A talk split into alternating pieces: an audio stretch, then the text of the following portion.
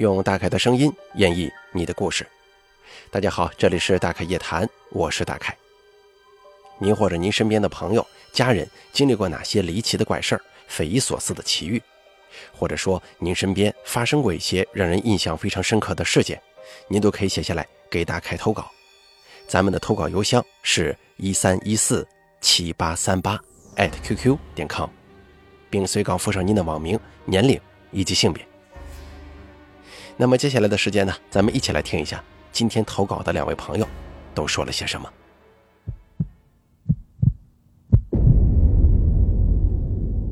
第一位投稿的朋友是这么说的：“大凯你好，你可以叫我孙安若，我听你故事有四年了。自从有了大凯一谈之后，我也想投稿。这几天啊，可能年龄大了，晚上总是睡不着，索性就拿着手机随便写写吧。”先说一个小时候听父辈讲的故事吧，因为不是我的亲身经历，所以对于这件事情的真实性，我可不敢打保票。但是父辈人都知道这个事儿，我想啊，应该是真实发生过的。这件事情发生在八十年代末期，那时候我父辈同村十几个人，都在一家烧砖厂上班。某天下午发生了一起事故，一个人当场就没了。这个事故过去几天之后，有一个我们村的女婿来帮他老丈人家双抢。由于路程较远，那个时候交通也不方便，所以头天晚上就过来了。那会儿天气炎热，大部分都在晒谷场上睡。期间呢，这个女婿跟村里的人聊天，他就说：“哎，你们村的那个谁谁谁，我刚才路过砖厂的时候，看他一个人在那干活，我过去好心好意给他递根烟，他都不理我。”我好像没得罪他呀。听完这话，周围的人全都吓得脸色苍白，因为他说的这个谁谁谁，就是在上次事故当中死掉的那一位。再给大家说第二件事这个事儿啊是我小时候的一个亲身经历，没记错的话，是我上小学三年级暑假的时候。那个时候跟同村的小伙伴去放牛，花生已经收完了。就把牛啊扔在花生地里，而我们则在旁边大水库里头洗花生吃。各位可能要问，不是花生都已经收完了吗？怎么又去洗花生吃呢？如果你要是这么问，那恭喜你，你肯定是城里的孩子，没什么生活经验呢。因为收完花生之后，地里肯定会有遗漏下来的花生啊，还有收的时候断在土里的，拿一根小木棍在地里挖，绝对是收获满满。咱们回归正题，洗完花生，我们就坐在水库旁边吃，双脚泡在水里荡呀荡的，别提多舒服了。期间呢，有一个比我大两岁的男孩，他提议下水游泳。他呢是我们当中年龄最大的，也就十一岁，其他人都不满十岁，不敢去，所以他就一个人下水了。可能他这个人胆子也不大吧，只在岸边游。而我们这群小孩子也就没在意他，彼此双手捧着水教别的小朋友玩，打打闹闹。那会儿我比较小啊，闹不过别人，就想找游泳的那个大孩子帮我的忙。然后我就看到了这一辈子都忘不了的一幕：他在离岸边十几米远的地方，脑袋已经看不见了，双手在不停地拍打着水面。而我们这群小伙伴看到之后，全都吓傻了，也完全不知道该怎么办。就这样，眼睁睁地看着他的双手慢慢地消失在水平面。后来的一系列事情，我实在是不忍心说下去了。不管怎么说，各位大朋友、小朋友一定切记，远离野游，不要随便玩水。在那之后的很长一段时间，我都不敢去那个水库。甚至连周围我都不敢靠近。那天以后的第三天，我在离水库挺远的一座山里头放牛，突然听见有人叫我，没错，就是他的声音。可是我清楚的知道他人已经不在了，所以没敢答应。可是他呢，却一声一声的叫着我，叫了最少有十好几遍。我吓得赶紧牵着牛回家了，并且把这个事儿告诉了父母。也就是从那天开始，父母不再让我去放牛了。三年前，我在上海打电话给父母，他们告诉我，那个水库前几天淹死了一个人，淹水的地点几乎跟我那个小伙伴是同样的位置。在小时候，经常听村里的老人说，淹死之人一定得找一个替身才能转世投胎。我仔细算了一下，从他淹死到现在，足足过去了二十七年之久。不知道我那位小伙伴现在上幼儿园了没有啊？再说最后一个小事吧，发生在去年。那是一个晚上，我陪我女儿去散步，路过了一片小树林。我突然看见一个古装打扮的女人在树林里头跳舞，于是我就转过头想让我女儿也看一看，顺便跟女儿说：“你看看人家这么晚了还在里头练习跳舞，你也得多努力啊。”可是当我再转过头去的时候，却发现跳舞的那位不见了。我用目光好一阵搜索呀，可仍旧一无所获。这前后时间绝对不超过五秒钟。我女儿诧异地问我：“干嘛呢？”我跟我闺女说：“好，我肚子有点不舒服，咱们走吧。”就带着女儿赶紧回家了。好了，咱们第一位投稿的朋友，他的经历就说完了。接下来，咱们听一听第二位朋友的经历。第二位朋友是这么说的：“大凯你好，我叫北漠，今年三十岁，男性。今天简单分享一下我之前遇到的几个怪事儿吧。那是在我上大一的时候发生的。我们学校的宿舍区分 A、B 两个片区，我们是住在 A 区的。当时那里一共有七栋宿舍楼。”分别是一号、二号、三号、五号、七号跟九号楼。一号楼南边是二号楼，一号楼往东按顺序分别是三号楼、五号楼、七号楼，七号楼往南是八号楼，再往南就是九号。有一次，我跟社团里的几个同学还有一个学姐一起往宿舍区走，学姐跟我们说了一个事儿，说你们看咱们宿舍区的布局，一号楼跟七号楼往南。都有并列建的宿舍楼，可是三号楼跟五号楼前头则是两块空地，这两块空地正正好好就是两栋楼的占地面积，但是却没有楼。还有咱们宿舍楼的编号一二三五七八九，又正好跳过四跟六这两个数字。据说啊，之前那两块空地就是四号楼跟六号楼的，结果有学生在那两栋楼上跳楼了。然后就出了一系列怪事到后来学校才把这两栋楼给拆掉的。刚一听到这个消息呢，我觉得无稽之谈。后来到了宿舍区，我们分别往自己的宿舍楼走。我住在三号楼，回去的时候正好经过那块空地，突然想起我第一天来学校报道的时候，那会儿我满怀着对大学美好生活的憧憬，早早的到了学校报道。我相信每个人那会儿都挺激动的吧，于是我到现在都十分清晰的记得那天发生的事儿。那天报道完了以后，导员就告诉我宿舍在哪儿，我就想去看。走在校园里，看到校园环境非常不错，想必宿舍环境也不会差，然后我就满怀期待的走入了宿舍楼。可是宿舍楼的环境却让我大失所望，八人间的上下铺，两个柜子。窗子下有一张桌子，除此之外什么也没有，并且我还倒霉的被分到了阴面，窗子是朝北的。我失望的走出来，到宿舍楼前的空地，一边抽烟一边看手机。空地上铺着小地砖，也是高高低低，看得出来这工程质量啊一般般。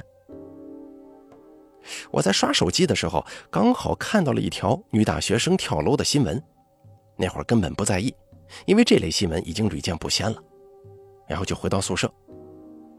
那时候本来准备报道完就去酒店把房退了搬进来，结果宿舍环境这么差，再加上我来的又比较早，其他同学还没来呢，整个宿舍就我一个人。算了吧，想了想，还是回到酒店，等宿舍同学都来了，我再去。我正想着报道那天的事儿，突然不经意间的看了一下地面。想到了有一个奇怪的地方，学校里的路都是柏油路，上面的空地也都是铺的石板，唯独这里的空地铺的是那种非常便宜的小地砖，施工质量还那么差，潦潦草草的铺了一下。后来同学过来叫我去上网，我就没再去想这事儿了。直到两个月以后，我有一次去图书馆看书，进去以后，我便径直走到图书馆的电脑前，用检索系统找我想看的书。系统的背景图刚好是我们学校的一张照片，我赫然发现，照片里我们宿舍区确实是有那两栋楼的。我整个人就愣住了，难道那学姐说的是真的吗？我在那儿愣了好长时间。直到后面有个同学催促我说：“你查完了没有啊？我在这等半天了。”我这才反应过来。后来心里觉得有点乱，没心思看书了，就回了宿舍。回到宿舍跟舍友谈起这件事情，他们也觉得有点蹊跷。好在我们身上都没发生过什么不好的事儿，这个事儿呢，也就成了大家的茶余饭后谈资了。一转眼到了学期末。大家都忙着复习，没人再提这个事儿了。放假的时候，我也跟身边的朋友说起过，大家都将信将疑。还有的人说这就是人编的故事，自己想多了。我想想也有道理啊，就不再寻思这个事儿了。